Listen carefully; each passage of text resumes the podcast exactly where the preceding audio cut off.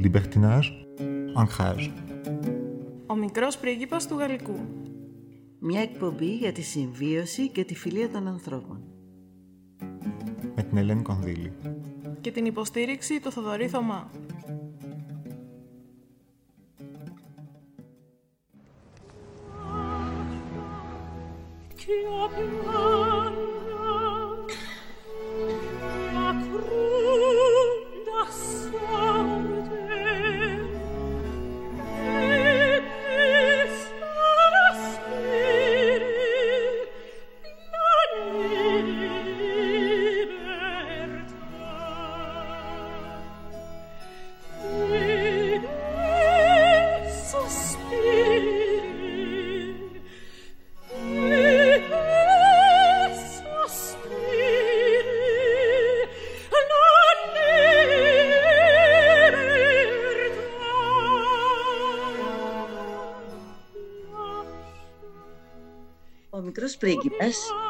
Συνάντησε στη Λευκή Έρημο ένα παιδί που του αφηγήθηκε μια ιστορία. Το δάσος των ενιών, έργο του Άδων είναι αυτό, έκανε μια βόλτα. Όλα πανέμορφα γύρω του. Θαύμαζε κοιτώντα δεξιά-αριστερά, σκόντεψε σε ένα μικρό σακούλι. Ποιος ξέρει, παράπεσε, σκέφτηκε, το πήρε. Το πήρε, συνέχισε τον ωραίο περίπατο, κουράστηκε λίγο βρέθηκε σε ένα πανέμορφο ξέφο. Μπροστά του η λίμνη της λίθης. Κουρασμένο το παιδί κάθισε στα ριζά ενός δέντρου, αποκοιμήθηκε να ξεκουραστεί. Άνοιξε τα μάτια του αργότερα, άνοιξε το μικρό σακούλι, πέτρες πολύ αστραφτερές και αδραμάτινες, πήρε μια, προς του η λίμνη, το διαμαντάκι άστραψε, όσο όμορφα πάνω στο νερό. Το νερό το ήπια το διαμαντάκι και αυτό χάθηκε. Το παιδί συνέχισε, αστραφτεροί ήχοι χόρευαν πάνω στο νερό και αυτόματα χάνονταν. Όταν ο θησαυρός χάθηκε μέσα στη λίμνη, το παιδί σηκώθηκε ευχαριστημένο και συνέχισε το δρόμο. Η θέση λοιπόν του μικρού παιδιού είναι η κοινωνία, που ταλαντεύεται πολλές φορές ανάμεσα στη λύθη και τη μνημοσύνη αναγνώριση. Τι είναι αυτά τα δυο, θα σας τα πούμε αργότερα, λέει ο μικρός πρίγκιπας. Μακάρι όμως εμείς να μην χάνουμε τους θησαυρούς που με μια τύχη παράξενη και τύχη αγαθή πέφτουν στα χέρια μας. Και εγώ με θαυμασμό για τη λάμψη, με σεβασμό για το βάθος της γνώσης και με χαρά για τη φιλία έχω να σας αναγγείλω ότι ο σημερινός προσκεκλημένος του μικρού πρίγκιπα είναι ο κύριος Κωνσταντίνος Στάικος. Ποιος είναι, το ξέρετε, με μια λέξη είναι ένας αναγεννησιακός άνθρωπος με βαθιά και χαρούμενη αγάπη για τη γνώση που νοηματοδοτεί ένα πολύ μεγάλο αγώνα με τεράστια εμβέλεια και ξεπερνάει την οποιαδήποτε δυσκολία. Κύριε Στάικο, σας ευχαριστώ θερμά που δεχτήκατε αυτή την κουβέντα. Θέλετε να μας συστηθείτε εσείς; Ε, κύριε Κονδύλη, ε, καλημέρα σας. Βέβαια, εμείς γνωριζόμαστε, έχουμε μια παλιά και πολύ καλού επίπεδου φιλία και αλληλοεκτίμηση και πρέπει να ομολογήσω και ότι αυτή η επικοινωνία μέσω της νέας τεχνολογίας ε, έχει αρχίσει να μου αρέσει πολύ, μόνο ότι είμαι εντελώς παλαιών αρχών, γράφω ακόμα στο χέρι. Ε, η η δράση μου γύρω από το βιβλίο είναι περίπου τυχαία, με την έννοια ότι εγώ είμαι αρχιτέκτον και αρχιτέκτον εσωτερικών χώρων. Ε, η αγάπη μου για το βιβλίο από νωρίς ε, οδήγησε τα βήματά μου στην ε, διαμόρφωση μιας ιστορικής βιβλιοθήκης σε ευρύτερο επίπεδο, δηλαδή της Μονής του Ιωάννου του Θεολόγου, που είχε μια βιβλιοθήκη πολύ πλούσια βυζαντινή ε, από 330 χειρόγραφα και είναι η μοναδική βιβλιοθήκη, η αρχαιότερη βιβλιοθήκη στον κόσμο που διατηρεί ακόμα τον κατάλογο του κτήτορα ε, από τον 12ο αιώνα. Ε, το διάστημα αυτό που κλήθηκα να αναπλάσω τη βιβλιοθήκη ε, της Μονής του Ιωάννη του Θεολόγου γιατί βιβλιοθήκη όπως και σε όλες τις μονές δεν υπήρχε σαν ένας ιδιαίτερος ρόλος με θεσμικό χαρακτήρα. Ε, τα βιβλία βρίσκονταν είτε στο καθολικό είτε στα διάφορα κελιά, ε, είτε σε κάποιο χώρο που θεωρείται σαν θησαυρο φυλάκιο. Ε, κλήθηκα λοιπόν να φτιάξω αυτή τη βιβλιοθήκη η οποία είναι πλουσιότατη από 1200 και περισσότερα ε, χειρόγραφα, πολλά μολυβδόβουλα και προνόμια ε, έγγραφα που τους δόθηκαν από τους αυτοκράτορες και τις διάφορες δυνάμεις και της Ρωσίας και άλλες δυτικές χειρόγραφα υπερπολίτημα και βεβαίως ας πούμε ένα μεγάλο όγκο ε, βιβλίων από την εποχή του 15ου αιώνα ε, και κυρίως εκκλησιαστικών βιβλίων τουλάχιστον 12.000. Η, ο χρόνος ήταν περίπου 10 χρόνια που μου πήρε, τα μέσα δεν ήταν όπως τα σημερινά, τα πλοία κατέβαιναν, άλλοτε φτάναν στο λιμάνι, άλλοτε δεν φτάναν, έπρεπε να πας στη Λέρο και το ίδιο και, ε, και στο γυρισμό.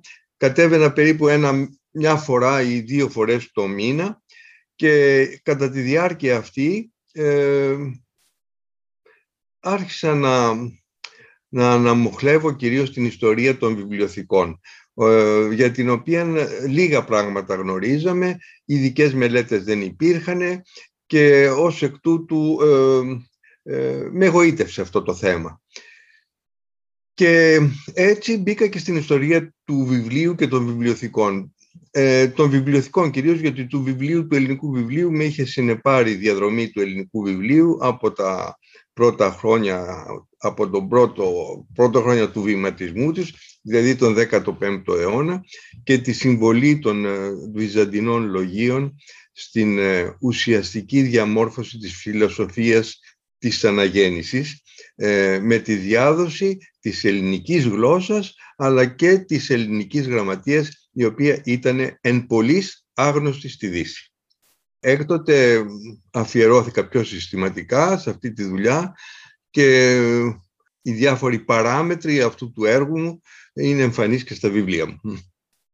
Ο κύριος Στάικος αναφέρεται συχνά λοιπόν ως συγγραφέας και είναι βέβαια. Μπορείτε να δείτε στη βιβλιονέτη τη γράφει εκείνον ως αρχιτέκτονας, ιστορικός του βιβλίου και εκδότης. Η ελληνική και διεθνής πνευματική σκηνή του οφείλει πολλά σε πολλά επίπεδα και ως αρχιτέκτονας. Αν τα λέω σωστά, αν τα σκέφτομαι σωστά, κάθε ναός θέλει μέσα έναν Θεό και θέλει και έναν ιερέα. Ως ιερέας κάνατε μια βιβλιοθήκη να λειτουργεί και μας μιλήσατε για αυτήν, έτσι δεν είναι. Τη σχεδιάσατε και της δώσατε ζωή.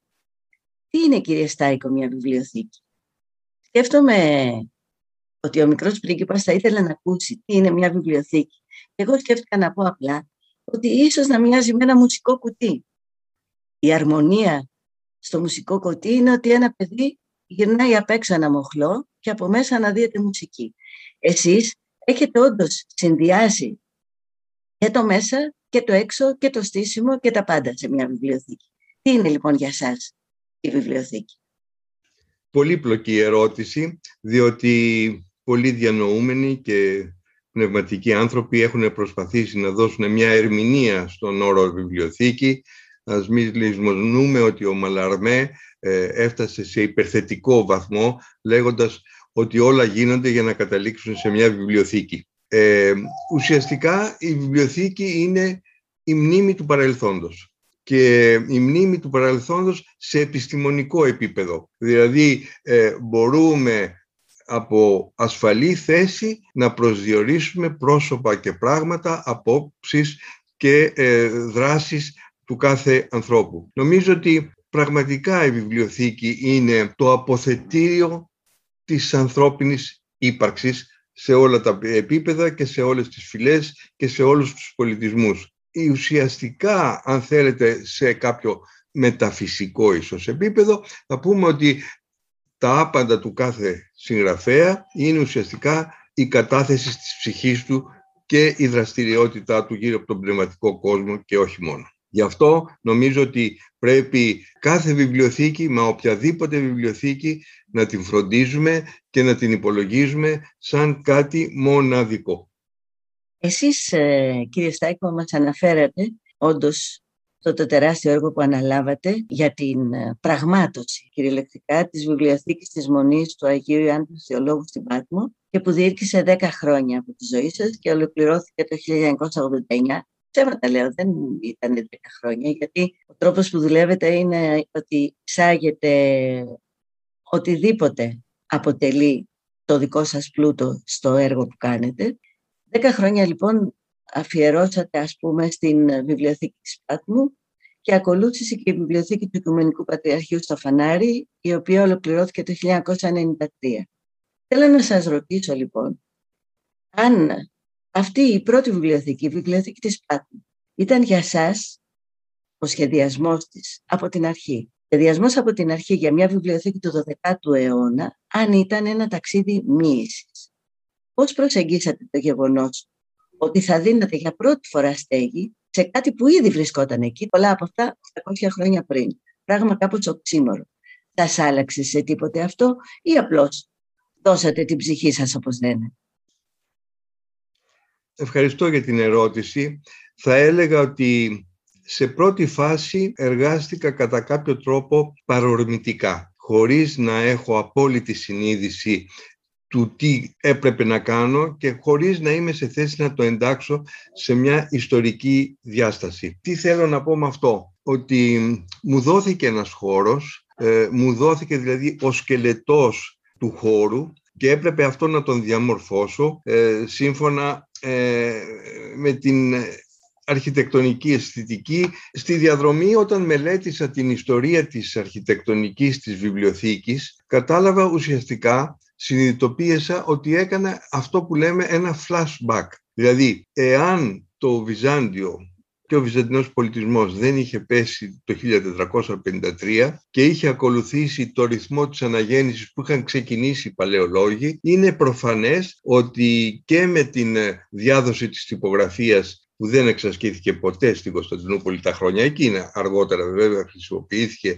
ε, πιο εντατικά στο πατριαρχικό ε, κέντρο. Οι, οι ρυθμοί παραγωγής του έντυπου βιβλίου θα άλλαζαν ουσιαστικά και τον τρόπο οργάνωσης της βιβλιοθήκης. Έτσι λοιπόν κλήθηκα μετά από πολλούς αιώνες να ξαναβρω το μύτο της ιστορίας και να φτιάξω μια ε, βιβλιοθήκη όπως θα πρέπει να είχε διαμορφωθεί την εποχή εκείνη. Τι θέλω να πω με αυτό. Όλες οι βιβλιοθήκες στην Ανατολή και στη Δύση ε, δεν είχαν την οργάνωση που απέκτησαν ε, από τα μέσα του 15ου αιώνα στην Ιταλία κυρίως. Δηλαδή έγινε μία σύνδεση της τρίκλητης βασιλικής μεταφέροντας αυτή την αρχιτεκτονική, δηλαδή τα τρία κλίτη, το μεσαίο ένας ελεύθερος διάδρομος και δεξιά και αριστερά έδρανα για την ανάγνωση των χειρογράφων. Πέρασε λοιπόν αυτή η τρίκλητη αρχιτεκτονική στην, στην, ε, στην εκκλησιαστική αρχιτεκτονική και στις βιβλιοθήκες. Το πρώτο δείγμα που έχουμε είναι η βιβλιοθήκη που έγινε ε, με την ε, υποστήριξη των Μεδίκων στον Άγιο Μάρκο στην Φλωρεντία και μετά ένα εξαιρετικό δείγμα και το μοναδικό δείγμα που διατηρείται ανέπαφο ως σήμερα από το 1450 είναι στη βιβλιοθήκη της Τσεζένα του Νοβέλο Μαλατέστα. Και έτσι βλέπουμε ότι πώς συμπορεύονται αφενός μεν ε, μια βιβλιοθήκη οργανωμένη με τις ε, σύγχρονες μεθόδους, ε, ώρες λειτουργίας, τη δυνατότητα να μελετήσεις ένα χειρόγραφο, τη δυνατότητα να το αντιγράψεις και κατά πόσον είναι δυνατόν αυτό να γίνει στον ίδιο χώρο ο χώρος φωτίζεται και αυτή η τρίτη βιβλιοθήκη διατηρήθηκε για πάρα πολλά χρόνια, αιώνες σχεδόν. Εγώ λοιπόν ε, λες και μου ήρθε ας πούμε εξ αποστάσεως ε, αυτός ο χώρος της βιβλιοθήκης της Μονής του Ιάννου του Θεολόγου ήταν διαμορφωμένος έτσι ώστε εάν ήθελα να σεβαστώ αρχιτεκτονικά εσωτερικά το χώρο έπρεπε να γίνει μια τρίκλητη βιβλιοθήκη και έτσι έγινε είναι μεγάλο άλμα στην ιστορία της ε, βιβλιοθήκης και του πνεύματος γενικότερα, διότι ε, δυστυχώς ε, στην, στην Ανατολή βιβλιοθήκες εκτός από τα μοναστήρια δεν υπήρχαν και αυτό το διέγνωσα και μελετώντας και αποκαθιστώντας τη βιβλιοθήκη του Πατριαρχείου, η οποία πάει πάρα πάρα πολύ πίσω. Είναι στην εποχή του Μέγα Κωνσταντίνου, οπότε είχαν παραγγελθεί στην Κεσάρια οι 50 κώδικες, οι Συναΐτικοι, οι μεγαλογράμματοι, γιατί δεν υπήρχε κανένα λειτουργικό βιβλίο για τις εκκλησίες της Κωνσταντινούπολης. Βλέπετε όλα αυτά τα πράγματα είναι αλληλένδετα και γυρίζουν πίσω στις πραγματικές ανάγκες για τις ε, διάφορες πνευματικές και θρησκευτικές ανάγκες της λειτουργίας.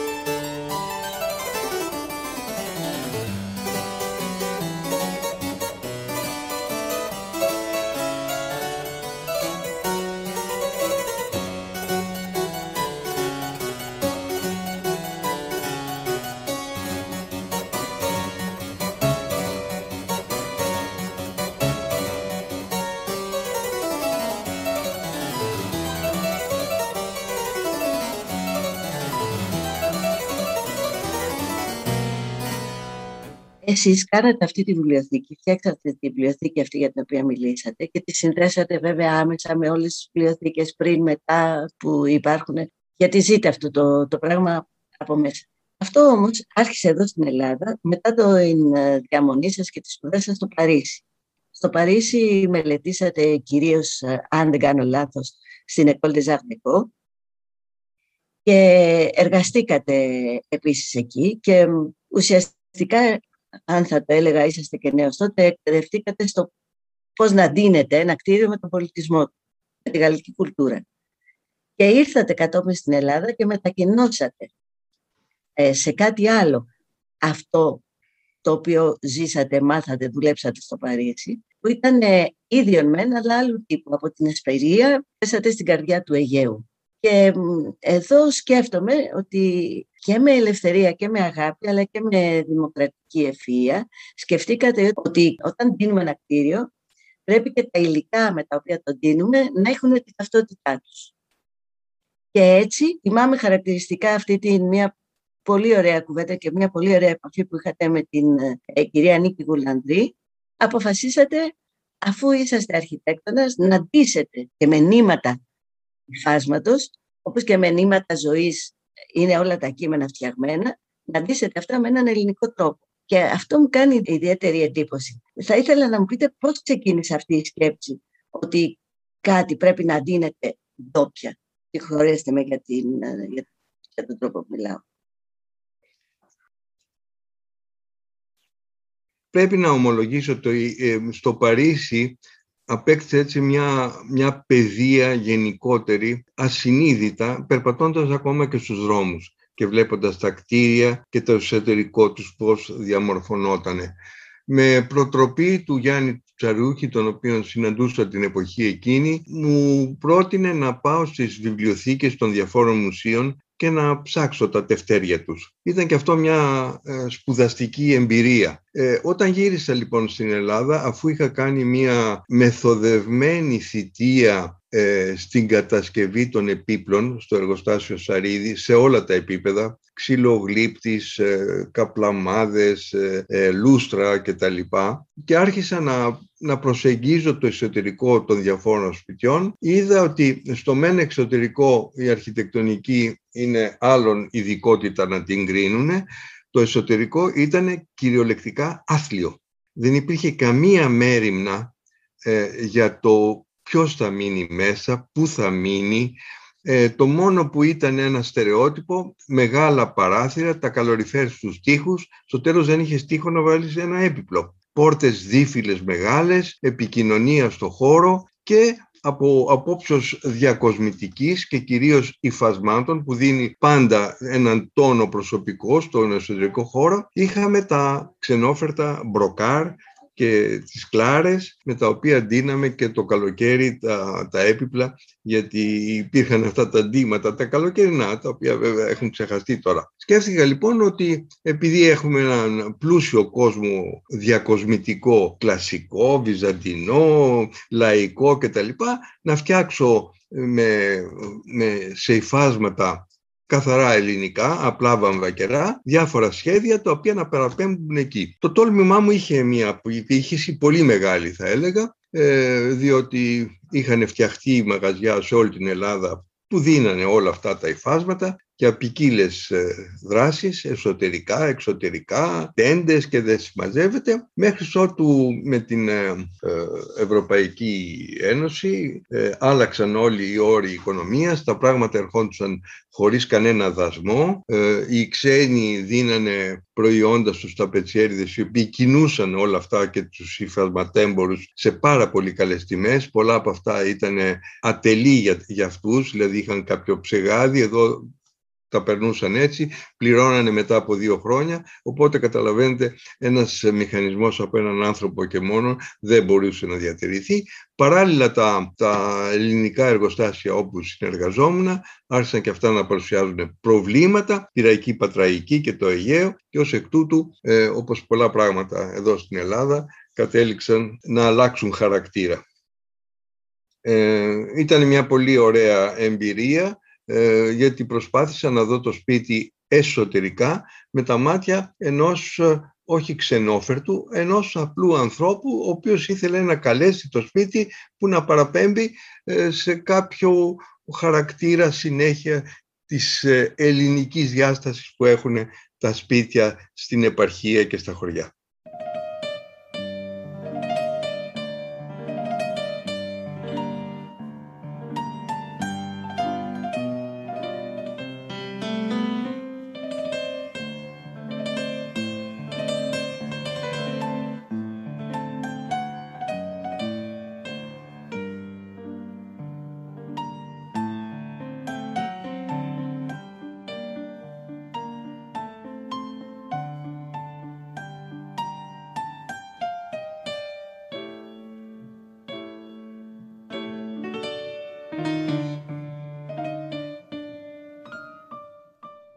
Ας επανέλθω μια τελευταία ίσως φορά στις ε, βιβλιοθήκες. Οι βιβλιοθήκες που οργανώσατε λοιπόν όπως και αυτό που μας είπατε τώρα ήταν και έργα τέχνης με πολύ μεγάλη αρμονία. Αυτό προηγουμένως και ο μικρός πρίγκιπας για να το εξηγήσω την βιβλιοθήκη του είπατε είναι μουσικό κουτί. Και έχω την αίσθηση ότι σε ό,τι πράττετε υπάρχει μια πολύ μεγάλη αρμονία και η αρμονία απλώνει όπως λέει ο Σεφέρης.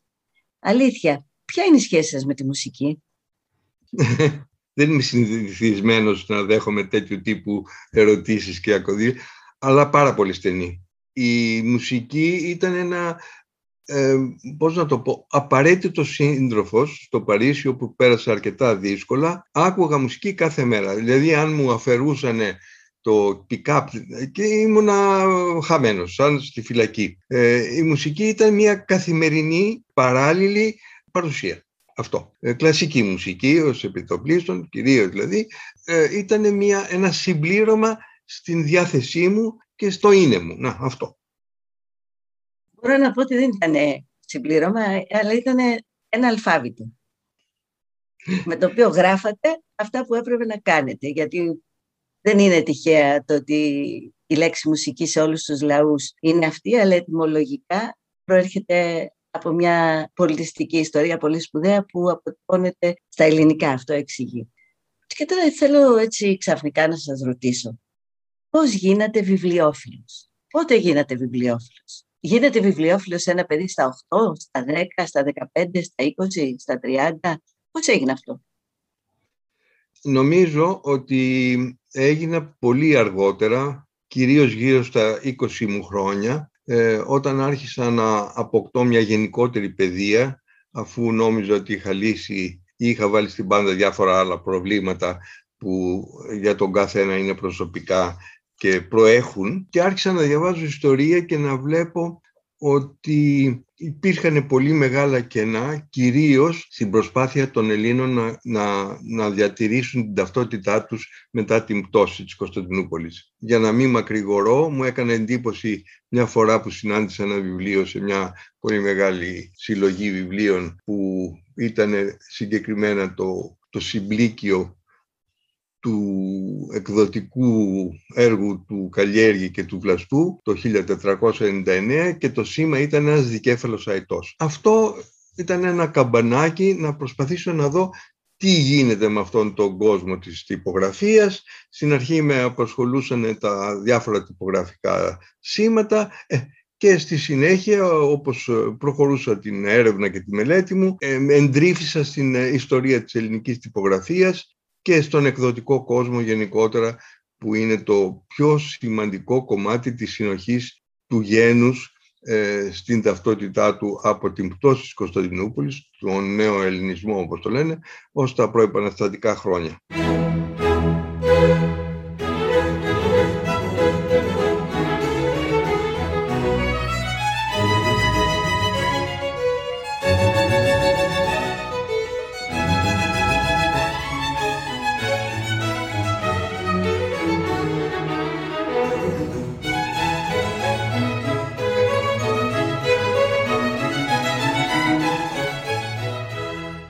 Αποκτήσατε ένα πολύ μεγάλο θησαυρό, τον οποίο δεν κρατήσατε για εσάς.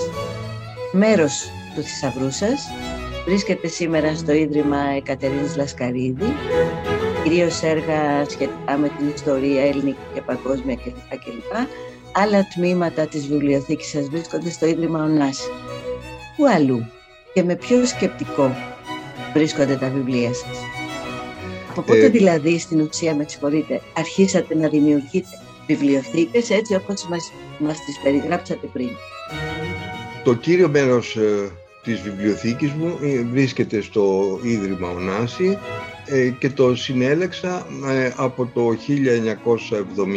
1976 και μετά. Μπορώ να πω ότι περιέσωσα βιβλία τα οποία υπήρχαν σε συλλογές που δεν ήταν οι κάτοχοι τους σε θέση να τα αξιολογήσουν, τα πετούσαν από εδώ και από εκεί, τα αγόραζα από διάφορα βιβλιοπολία και άρχισα χωρίς συγκεκριμένη συνείδηση να φτιάχνω, να κτίζω μία βιβλιοθήκη του γένους.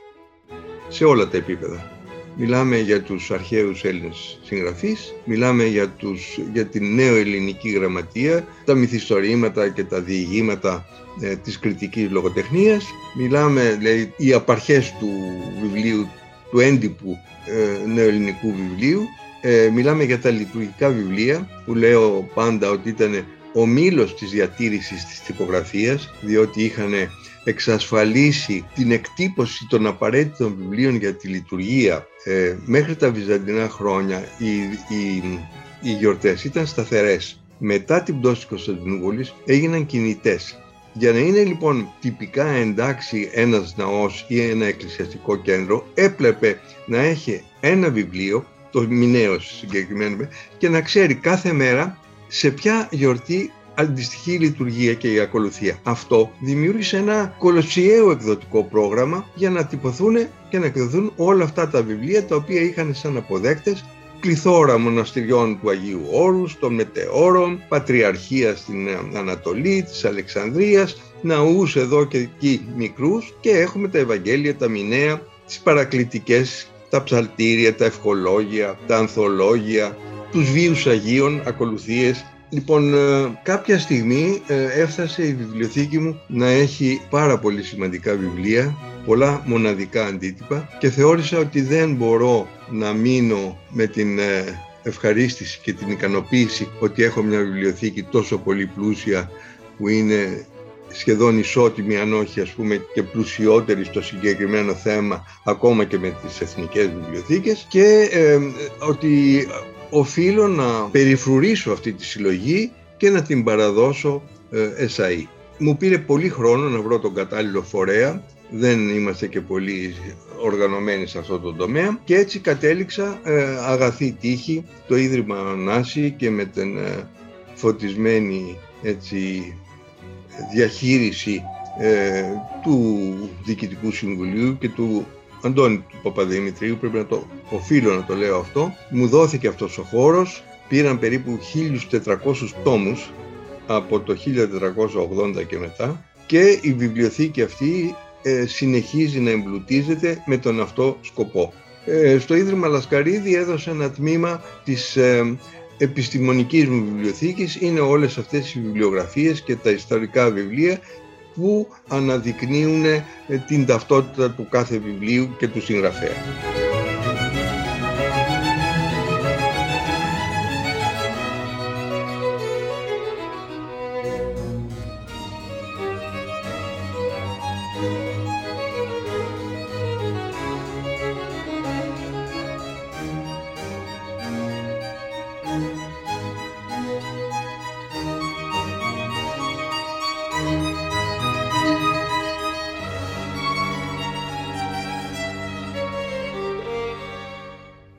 Εντυπωσιακό όλο αυτό. Σκεφτόμουν πριν, ε, όταν δεχτήκατε να κάνουμε αυτή τη συνομιλία, σκεφτόμουν, βρε παιδί μου τώρα, όσο πιο πολύ τον διαβάζω, τόσο πιο πολύ πελαγών.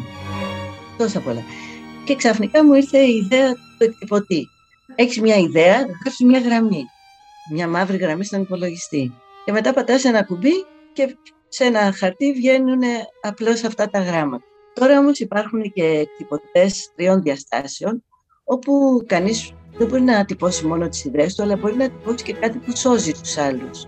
Ε, έτσι μπορεί να, να αποτυπωθούν ό,τι χρειάζεται για να γίνει ένα καινούργιο χέρι, ένα καινούργιο πόδι. Είναι φοβερό. Εσείς λοιπόν κάνατε λίγος πολύ, είσαστε αυτό το 3D στα βιβλία. Αρχίσατε από το εξωτερικό, από το τόπο που βαστάνε όλα τα βιβλία, από τη βιβλιοθήκη.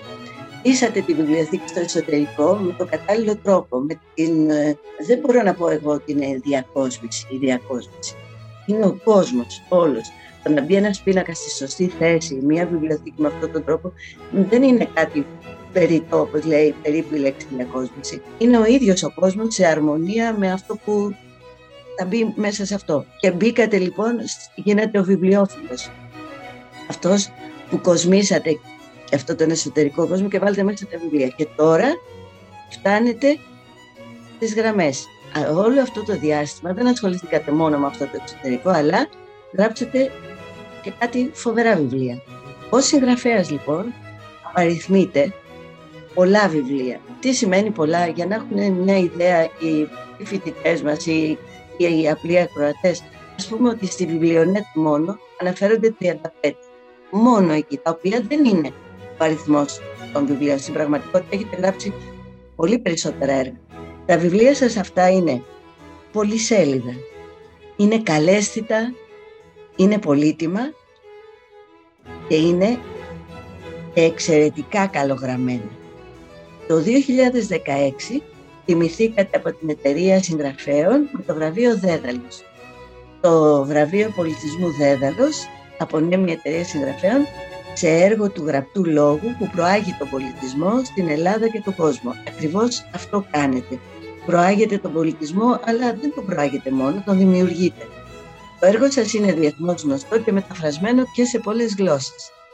Σας συγκινεί αυτό, εσάς σαν άνθρωπο, τι έχετε να πείτε; Ναι, με, με ικανοποιεί. Με ικανοποιεί. Υπάρχει μια, να το πούμε έτσι κάπως μεταφυσικά, μια οδηγήτρια δύναμη ε, που θέλω τα πράγματα να, να τα κάνω έτσι όπως είναι. Δηλαδή, η, όλα μου τα βιβλία, διότι έτσι είμαι, έχουν μια σφαιρικότητα. Δηλαδή, θεωρώ, επειδή δεν έχουμε εργαλεία που να καλύπτουν όλες τις διάφορες διαβαθμίσεις της εξέλιξης της πνευματικής, της θρησκευτικής και κοσμικής που να δίνουν ακριβώς την παράμετρο της συμβολής του καθενός σε αυτό το γίγνεσθε, θεωρώ πάντα ότι πρέπει να ανατρέχω σε παλαιότερους χρόνους και να προσπαθώ να βρω τη συνέχεια. Αυτό είναι μέσα στη φύση μου. Θέλετε να πείτε ότι μπορεί να είναι η, κατά κάποιο τρόπο αρχιτεκτονική παιδεία ή άλλη. Ωστόσο δεν νομίζω ότι κάποιος μπορεί να πάρει μία συνολική εικόνα ενός πράγματος αν έχει, δεν έχει δει όλες τις παραμέτρους. Και το δεύτερο σημαντικό σημαντικό για μένα είναι ότι από το 1986 ξεκίνησα μαζί με τον καθηγητή του Μανούσα Μανούσακα μία διαδρομή να προβάλλουμε την ελληνική συμβολή στη διαμόρφωση της ουμανιστικής παιδείας, την αναγέννηση και φτιάξαμε καταλόγους δίγλωσσους ελληνικά και αγγλικά, ελληνικά και ιταλικά, ελληνικά και γαλλικά, ελληνικά και γερμανικά, προβάλλοντας ε, στο πλαίσιο εκθέσεων τα διάφορα βιβλία που θεωρούμε ότι ήταν κατά κάποιο τρόπο ακρογωνιαίοι λύθη στην διάδοση της ελληνικής παιδείας κατά την Ιταλική αναγέννηση. Δηλαδή θεώρησα ότι τελικά ε, δεν ε, είχα δίκιο ότι όσο το βιβλίο παραμένει κλεισμένο στα ελληνικά δεδομένα και δεν υπάρχει δυνατότητα να προωθηθεί έξω, παραμένει ουσιαστικά φυλακισμένο. Οι ξένοι δεν ξέρουν ε, ελληνικά, δεν μπορούν να διαβάσουν, δεν έχουν πρόσβαση στις διάφορες ελληνικές εκδόσεις, δεν έχει γίνει κανένας μηχανισμός μετάφρασης από ελληνικά στα ξένα ώστε να διοχετεύεται στα διάφορα πανεπιστήμια και έτσι μένει σε προσωπικό επίπεδο αν κάποιος ξέρει κάποιον από το Σάμερι να παραπέμψει σε αυτή τη δουλειά του. Σε μεγάλο βαθμό το πέτυχα, τα βιβλία μου όλα μεταφράζονται αγγλικά, απαραίτητος από το, από το, ε, εδώ και, από το 2000 και τώρα και στα κινέζικα και ευελπιστώ και σε άλλα. Και ξέρω βέβαια ότι μεταφράζεται και στα αραβικά κάποια έργα, θα μιλήσουμε ε, λίγο μετά. Μου έκανε εντύπωση, μιλήσατε. Με μιλήσατε... τη δική βοήθεια, γιατί ε. Σας είχα προσεγγίσει από την αρχή για αυτό το βιβλίο που έχω γράψει ε, για την ε, βιβλιοθήκη και το Μουσείο της Αλεξανδρίας που μολονότι ξέρουμε πολλά μεν πράγματα, ανασύσταση της οργάνωσης και του τυπικού λειτουργίας της δεν έχω.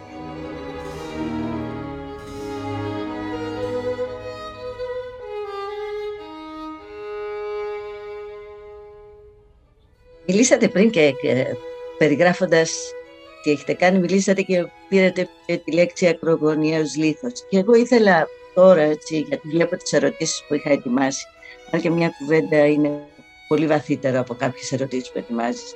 Αυτό όμως πέτυχε. Γιατί η επόμενη ερώτησή μου είναι σχετικά με τον τρόπο του συγγραφικού σας έργου. Γράφετε καθαρά, γράφετε οικία και μεταφέρετε πληροφορία αλλά πληροφορία και με προβληματισμό και όλα αυτά με μια ιδιαίτερη άνεση. Σαν να χτίζετε ένα σπίτι.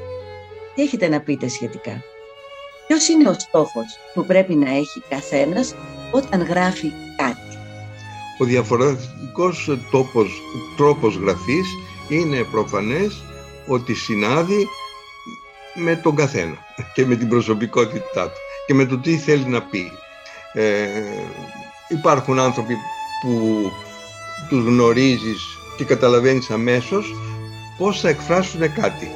Ε, εάν θα είναι σαφής από την αρχή, εάν θα είναι ε, ο λόγος τους καλυμμένος με κάτι το οποίο θεωρούν ότι είναι μια απότερη φιλοσοφική σκέψη, ε, εάν θέλουν να πούν κάτι αλλά δεν θέλουν να το πούνε και το καλύπτουν με διάφορους τρόπους, εάν ε, νομίζοντας ότι μια ομιχλώδης ε, φράση ε, είναι πιο σημαντική από κάτι καθαρό νομίζω ότι τα λέει όλα αυτά.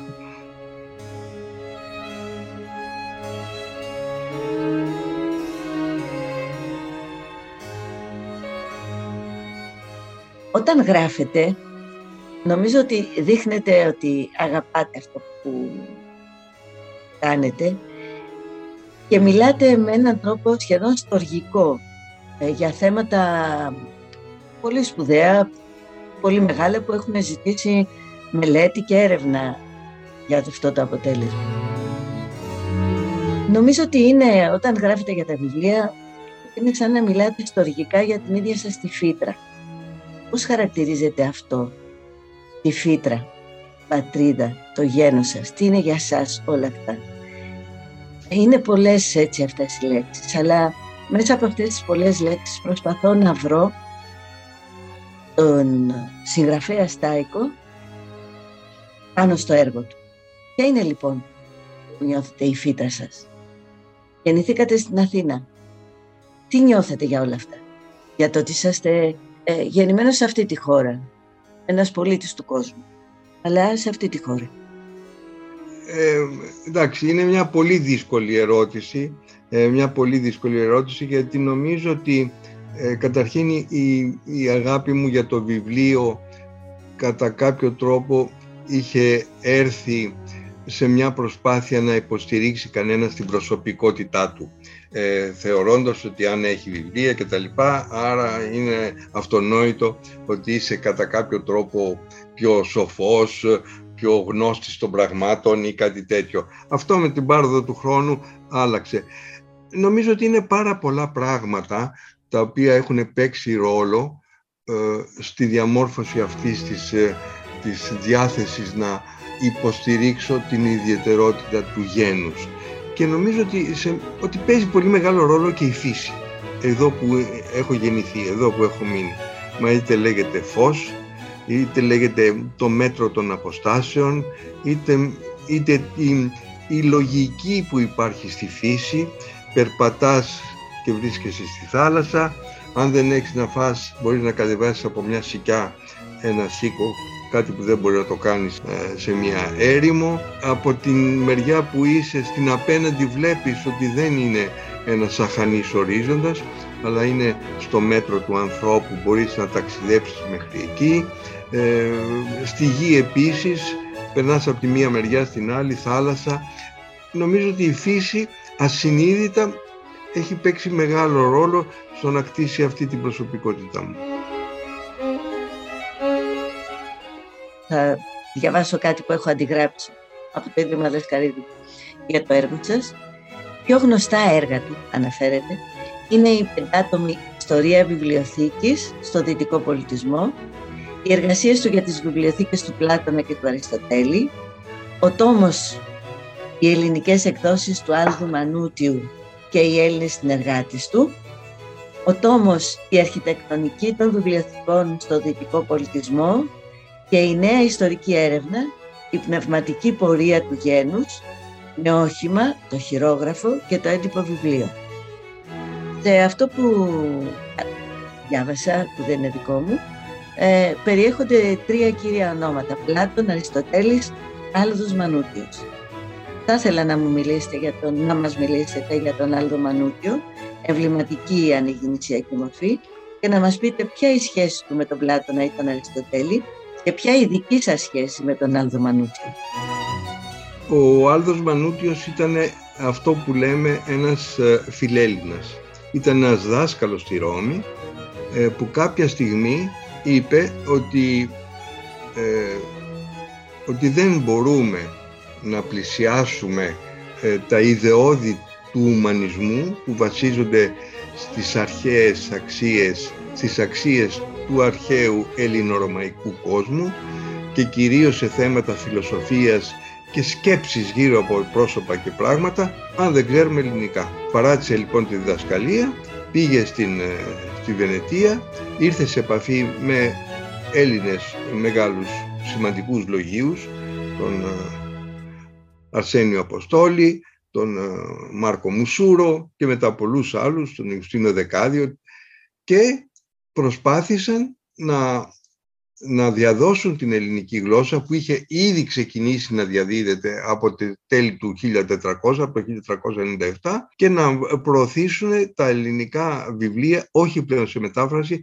αλλά στο πρωτότυπο. Ε, έφτιαξε ένα εργαστήρι το οποίο ήταν ένα, μια ακαδημία ουσιαστικά, πέρα του ότι και λειτουργήσε και μια ακαδημία μέσα εκεί, μιλούσαν όλοι ελληνικά, υπήρχε ένα τυπικό λειτουργίας της, με αποκλειστικό σκοπό να βγάζουν ε, πρώτες εκδόσεις που δεν είχαν κυκλοφορήσει ως τότε βασισμένες σε χειρόγραφα τα οποία ήταν κρυμμένα σε ιδιωτικές συλλογές τις οποίες ο Μάρκος Μουσούρος τους έλεγε βιβλιοταφικές. Ο, ο Άλδος ε, αναγνώρισε σε συνάρτηση με το Πανεπιστήμιο της Πάντομπας που ήταν κοντά στη Βενετία ότι τα βιβλία αυτά δεν θα, είχαν, δεν θα έπαιζαν το ρόλο που όφυλαν εάν δεν ήταν προσιτά στο ευρύτερο κοινό.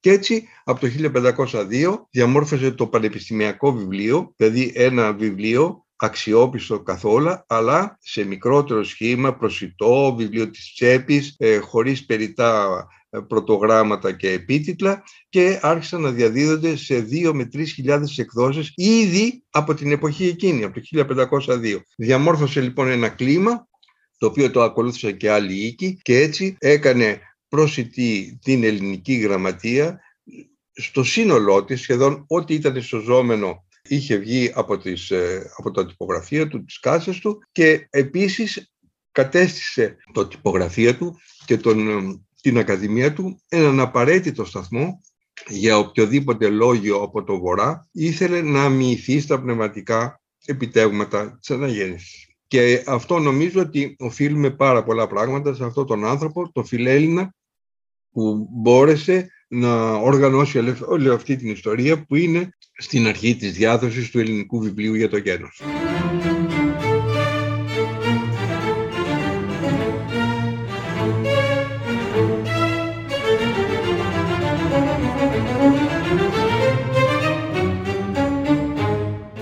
Όπως Άλδος Μανούτιος προσέφερε λοιπόν ένα είδος όπως λέγανε στο Βυζάντιο πρόχειρος νόμος, κάτι σχετικά με τον πολιτισμό που θα μπορούσε να, να είναι στο χέρι του καθενός, το ίδιο κάνετε και εσείς με την ιστορία των βιβλιοθηκών και με τα υπόλοιπα βιβλία σας. Μια ερώτηση πολύ μικρή.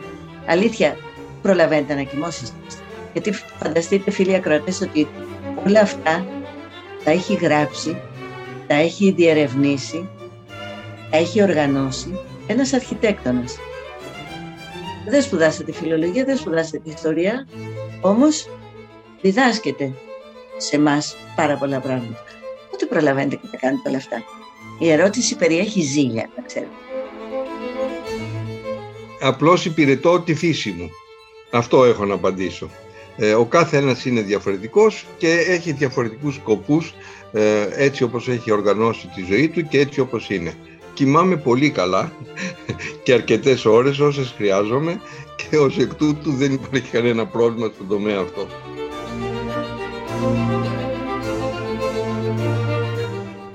Εδώ και κάμποσο καιρό έχει αρχίσει επισήμως η συνεργασία σας με το Εθνικό Κέντρο Τεκμηρίωσης, έτσι μας είναι γνωστό, όμως ο πλήρης τίτλος του τώρα είναι Εθνικό Κέντρο Τεκμηρίωσης και Ηλεκτρονικού Περιεχομένου. Ε, θα σας παρακαλήσω λίγο να σχολιάζετε πώς βλέπετε αυτό το άνοιγμά σας προς αυτόν τον κόσμο. Αυτή είναι μια άλλη παράμετρος ε, την οποία την έχω κτίσει εδώ και πολλά χρόνια ε, να προσπαθήσω όλη αυτή τη γνώση σε, στους διάφορους πολιτισμούς ε, να την κάνω προσιτή και μέσα από μια ε, πλουσιότατη συλλογή εικόνων ανθρώπων με τα βιβλία τους ή στο εσωτερικό του γραφείου τους να την κάνω προσιτή σε όλο τον κόσμο. Έχω έρθει σε επαφή με, την, με το Εθνικό Κέντρο Τεκμηρίωσης, με την κυρία Εύη Σαχίνη, εν προκειμένου, και ετοιμάζουμε σύντομα να, ε, να κυκλοφορήσουμε ένα έντυπο το, το οποίο θα δίνει ακριβώς την πραγματική εικόνα των στόχων μας ελληνικά και αγγλικά καταρχήν και ε, ε, πλαισιωμένο με μια εικονογράφηση πάρα πολύ πλούσια που ξεκινάει από χειρόγραφες, μινιατούρες, χαρακτικά ποικίλης τεχνοτροπίας, ε, φωτογραφίες και ένα σωρό πράγματα φτιάχνοντας ας πούμε ξέρω εγώ, μια ε, φωτοθήκη της τάξης των 10.000 εικόνων τεκμηριωμένα όλα αυτά ε, με τον χρήστη και τη συμβολή του μέσα από το έργο του στη διάδοση της γνώσης. Το έργο σας για την ιστορία των βιβλιοθηκών στο δυτικό και ανατολικό κόσμο περιλαμβάνει όντως πολλούς τόμους με αποκορύφωμα θα έλεγα το βιβλίο σας με τίτλο «Το Μουσείο και η Βιβλιοθήκη των Πολεμαίων στην Αλεξάνδρεια. Το όραμα του κόσμου για ένα καθολικό πνευματικό κέντρο».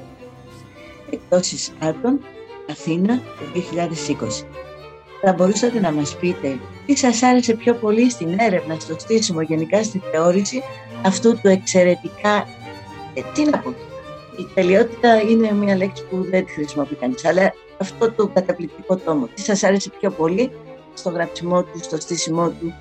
Μιλήστε μας γι' αυτό σας παρακαλώ. Δεν διαφέρει το βασικό σκεπτικό, απλώς εδώ είχα να κάνω με ένα μείζον θέμα. Ε, είναι ουσιαστικά το σημαντικότερο πνευματικό και ερευνητικό κέντρο της αρχαιότητας και με τα δεδομένα αυτά πρέπει να πάμε ε, μέχρι την εποχή τουλάχιστον της αναγέννησης, ε, αν όχι και μετά, είναι μια, μια εργασία και μια φιλοσοφία αποκατάστασης σε φιλολογικό επίπεδο όλης της προηγούμενης αρχαίας ελληνικής γραμματείας, η οποία ήταν αποτυπωμένη σε διάφορες διαλέκτους, ιωνική, δωρική κτλ. για να καταλήξουν σε μία κοινή, ήταν ένα μια δεδαλώδης διαδρομή από ανθρώπους τους οποίους τους ξέρουμε μόνο φιλολογικά. Δεν, αν βάλουμε όλα τους τα έργα αυτά μέσα και αν συνυπολογίσουμε διάφορα πράγματα τα οποία δεν τα γνωρίζουμε ή δεν είναι επαρκώς γνωστά. Όπως το ότι μέσα σε αυτό το χώρο, μέσα σε αυτό το περιβόλι του ουρανού, αυτό το παράδεισο που ζούσαν αυτοί οι άνθρωποι ως οικότροφοι, έχοντας εξασφαλισμένη την τροφή τους, τα μέσα για να ερευνήσουν όλα αυτά. Ε, δεν ήταν μόνο ε, φιλόλογοι που αντιγράφανε βιβλία, ήταν ερευνητές, νέα τεχνολογία, υπήρχε ζωολογικός κήπος, υπήρχαν αστεροσκοπία, υπήρχαν ε, μέθοδοι μέτρησης και αποτύπωσης της γης και των φαινομένων που δεν ξαναέχουν συνυπάρξει. Δεν είναι μόνο ότι υπάρχει μια ελληνική ιδιοφυΐα πίσω από αυτό. Αυτό το κέντρο αγκαλιάζει όλη την επιστημονική και μη γνώση όλων των λαών της Ανατολής. Από τους ε, Σουμέριους και τους Ακάδες ως τους Αιγύπτιους και τα κατορθώματα και τις ιδιαιτερότητες με, τις οποίες, με τις οποίες είχαν προσεγγίσει τα διάφορα γνωστικά, γνωστικά επίπεδα. Οπότε νομίζω ότι ε, έχοντας έτσι μια σαφή εικόνα τουλάχιστον της αρχιτεκτονικής οργάνωσης αυτού του μουσείου έχοντας σαν παράδοση και γνώση του χαρακτήρα της τυπολογίας των ε, φιλοσοφικών σχολών που είχαν ιδρυθεί ε, από τον Θελήτο Μιλήσιο πρώτα και μετά στην Ακαδημία του Πλάτωνα και έδωσα έτσι, τόνισα τα ιδιαίτερα χαρακτηριστικά που είχε ως κέντρο αυτή η φιλοσοφική σχολή, διότι έτσι ξεκίνησε ως φιλοσοφική σχολή και μετά έγινε ένα ερευνητικό κέντρο που αγκάλιασε το σύμπαν. Εσείς, σαν αυτό το... η εκτύπωση σε τρεις διαστάσεις, εξηγείτε την ιστορία, εξηγείτε την οργάνωση και συνάμα μέσα στο βιβλίο σας μπορεί να βρει κανείς απίστευτες πληροφορίες για να δει με σάρκα και οστά πώς ζούσαν αυτοί οι άνθρωποι, τι έκανε ο καθένας. Είναι ένα εξαιρετικό βιβλίο που θεωρώ το τυχερόν καθέναν που θα γίνει αναγνώστης σας. Σχετικά τώρα με μια άλλη σειρά έργο σας, η πνευματική πορεία του γένους. Με όχημα, το χειρόγραφο και το έντυπο βιβλίο. Ο τόμος πρώτος 13ος αιώνας, μέσα 18ου, Αθήνα 2017. Δεύτερος τόμος, 16ος αιώνας, μέσα 17ου, Αθήνα 2018. Τρίτος τόμος, μέσα 17ου, αρχές 18ου αιώνα. Τέταρτος τόμος, το περιμένουμε φέτος, το 2021. Το έργο σας αυτό ε, φέρνει μέσα στον τίτλο του μια λέξη που θέλω σώνει και καλά να μας τη σχολιάσετε τη λέξη γένος. Θέλω να αποτελειώσω την σκέψη μου εδώ, αλλά θέλω να με σχολιάσετε, να το θυμηθείτε αυτό. Όταν ανοίγει κανείς τα βιβλία του κυρίου Στάικου, είναι σαν να σε καλωσορίζει κάποιος στο πλούσιο σπιτικό του. Αυτό είναι. Ανοίγει το βιβλίο και νιώθεις ότι κάποιος σε καλωσορίζει. Δεν είναι μόνο η μεστή πληροφόρηση, δεν είναι μόνο η μοναδική αισθητική, δεν είναι μόνο η σαφήνεια, αλλά είναι σαν κάποιος να σου απαντά διαρκώς σε ένα γιατί, γιατί, σε προειδεάζει για αυτά που θες να ρωτήσεις και βγαίνεις ενδυναμωμένος από αυτή την ανάγνωση, από αυτή την επίσκεψη. Και θα από τους πρωτόγνωρους συνδυασμούς που σου προτείνει ο συγγραφέας, ο οποίος συνδέει φυσικά και ιστορία και οικονομία, φυσικά ιδεολογία και τεχνολογία και πολλά άλλα. Γιατί κύριε Στάικο νιώσατε την ανάγκη να γράψετε αυτό το έργο τώρα; Είναι κατά την ταπεινή μου γνώμη, σαν να νοηματοδοτείτε με αυτό όλο το προηγούμενο έργο σας. Θέλετε να απαντήσετε σε αυτό το γιατί; Ευχαριστώ για τα καλά σας λόγια για μία ακόμη φορά. Με τιμούν οπωσδήποτε και σε συνάρτηση με την παλιά και πολύ ειλικρινή φιλία που μας συνδέει. Αυτό το βιβλίο το έγραψα ως ε, απόσταγμα πάρα πολλών θεμάτων που έχουν να κάνουν με το γένος όπως αναφέρατε πριν και που θεωρούσα ότι δεν σηματοδοτείται από την πτώση της Κωνσταντινούπολης στους ε, Οθωμανούς. Η πρώτη πτώση και αυτό που προξένησε την ανάγκη οι Βυζαντινοί λόγοι να έρθουν πιο κοντά προς την ε, ιστορία την ελληνική, αν θέλετε, και τον ελληνισμό γενικότερα ή να νιώσουν όχι πλέον ως Ρωμαίοι απόγονοι της Ανατολικής Ρωμαϊκής Αυτοκρατορίας μέσα στην οποία ε, συνυπήρχαν και διάφοροι άλλοι λαοί, ε, Σύριοι και τα λοιπά μέσα από τις ε, διαδρομές της χριστιανοσύνης αλλά αυτό το συνειδητοποίησαν και άρχισε να διαμορφώνεται ένας διαφορετικός κόσμος από το 1204 και μετά. Ήρθαμε δηλαδή σε επαφή με Ευρωπαίους, κυρίως ας πούμε ξέρω εγώ Ιταλούς, Γάλλους, Καταλανούς, Ισπανούς, οι οποίοι κυριάρχησαν στα διάφορες περιοχές και ε, ουσιαστικά μετέδωσαν και τη δική τους πνευματική κληρονομιά, αλλά και ήταν και στο γίγνεσθε της εμπορικής διαχείρισης της γης της ελληνικής. Δηλαδή θέλω να πω ότι το γένος άρχισε να διαμορφώνεται όχι με την πτώση της Κωνσταντινούπολης αλλά με τις ιδιαιτερότητες που γνώρισαν οι Έλληνες κατά περιοχές σε συνάρτηση και με τους ξένους.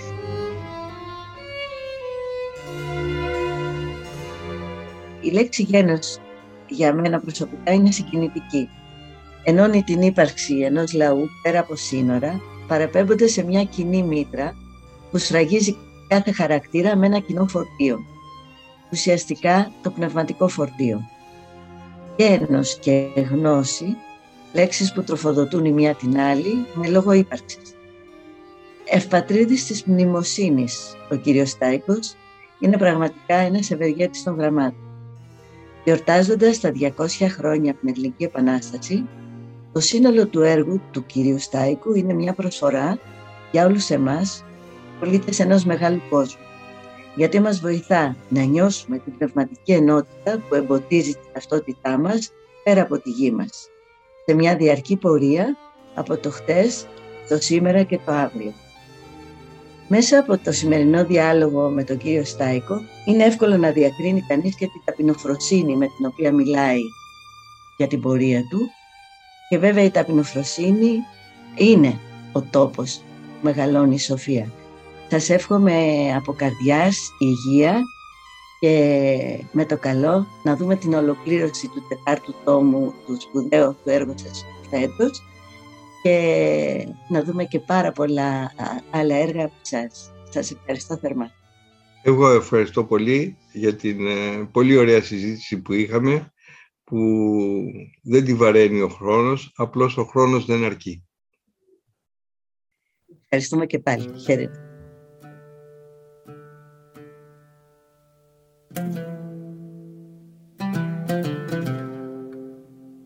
Θα μπορούσαμε να κλείσουμε την σημερινή επαφή μας με ένα παραμύθι που το λέω κάθε χρονιά και το ξέρουν όλοι οι φοιτητές. Αλλά ας το πω και στο διαδίκτυο ότι μια φορά ο Χαλίφης πέρασε από ένα, μια πόλη, κάποιους δρόμους, είδε μπροστά του ένα δόλιο τύπο που καθόταν εκεί και του λέει «Εσύ θα ανοίξεις σχολείο». Ο άνθρωπος δεν μπορούσε να αντιμιλήσει το Χαλίφη, αλλά γράμματα δεν ήξερε. Ε, δεν μπορούσε να του πει ότι «Λάθος επιλέξατε, δεν ξέρω τι μου γίνεται». Ε, τι να κάνει, άνοιξε την πόρτα του σπιτιού του Έβαλε το σαρίκι του, το έκανε λίγο πιο ψηλό γιατί όσο πιο ψηλό είναι το σαρίκι τόσο πιο σοφός φαίνεται ο άνθρωπος. Και κάθισε εκεί απ' έξω και κάνει προσευχή στον Αλάχ να μην πατήσει άνθρωπος και να μην μπει στη, μέσα στην ανοιχτή πόρτα. Να σου όμως που φαίνεται ο Αλάχ δεν άκουγε εκείνη την ώρα και άρχισαν ένα-δυο άνθρωποι. Είδαν ανοιχτή πόρτα, είδαν αυτόν απ' έξω με το σηκωμένο σαρίκι. Μπήκανε μέσα ο υποτιθέμενος δάσκαλος όμως δεν έμπαινε γιατί δεν είχε τι να πει. Περιμέναν αυτοί, άρχισαν να κουβεντιάζουν μεταξύ τους. Α, ο άλλος μίλαγε από εδώ, έβαζε μια ερώτηση, άλλος απαντούσε από εκεί. Άρχισε να γίνεται μια κουβέντα. Τους ήρθε έτσι τέλος πάντων, μπήκε και αυτός μέσα, αλλά και πάλι τι να πει. Πέρασε αυτή η πρώτη μέρα και όταν πια πέρασε η μέρα χωρίς να μιλήσει καθόλου ο δάσκαλος, είπε ουφ, φύγανε. Φαντάζομαι ότι δόξα τω Θεώ δεν θα ξανάρθουν. Διότι είδαν ότι δεν ξέρω τι να τους πω και τέλειωσε. Φεύγει την άλλη μέρα ξανάρθανε. Αλλά την άλλη μέρα ήταν όλοι πιο ευχαριστημένοι και ο δάσκαλος μεν, γιατί που και που επενέβαινε. Γιατί κάτι λέγανε οι μαθητές, κάτι ρώταγε ένας, κάτι απαντούσε άλλος και πάλι. Πέρασε έτσι καιρός και ο Χαλίφης θυμήθηκε ότι είχε φτιάξει ένα σχολείο και αποφάσισε να πάει να δει. Ξαφνικά ο Δόλιος ο δάσκαλος ακούει ποδοβαλιτά, άλογα, τον κόσμο να τρέχει, καταλαβαίνει ότι έρχεται μια συνοδεία και αμέσως σκέφτεται ότι αυτή η συνοδεία είναι για αυτόν το εκτελεστικό απόσπασμα. Θα δει ο Χαλίφης ότι δεν ξέρει γράμματα, θα του ρωτήσει πώς το έκανες αυτό, θα τον αποκεφαλίσει, τι άλλο. Βρίσκεται λοιπόν σε πολύ δύσκολη θέση, φτάνει όντως ο Χαλίφης με τη συνοδεία του και μπαίνει μέσα στην αίθουσα. Τα παιδιά αφού πρώτα πανικοβάλλονται μετά δεν βλέπουν και μεγάλη διαφορά και το μάθημα εξελίσσεται όπως εξελίσσεται πάντα. Ερωτήσεις, απαντήσεις, σχόλια. Όταν τελειώνει η μέρα ο δάσκαλος έχει βάλει το κεφάλι του μέσα στους ώμους του και περιμένει την ετοιμιγορία. Και η ετοιμιγορία έρχεται. Ο Χαλίφης διατάσσει τους υπηρέτες του να υψώσουν το σαρίκι του ακόμη πιο ψηλά και να γράψουν έξω από την πόρτα εκείνη που ήταν απλώς ανοιχτή τη λέξη μάντρασα, σχολείο, εδώ είναι σχολείο. Γιατί δεν υπάρχει καλύτερο σχολείο από αυτό που ο καθηγητής δεν ξέρει τίποτα. Γιατί άμα δεν ξέρει τίποτα ο καθηγητής, ο μαθητής ψάχνει. Και δεν υπάρχει πιο ζωντανή γνώση από το να ξέρεις ότι δεν ξέρεις τίποτα.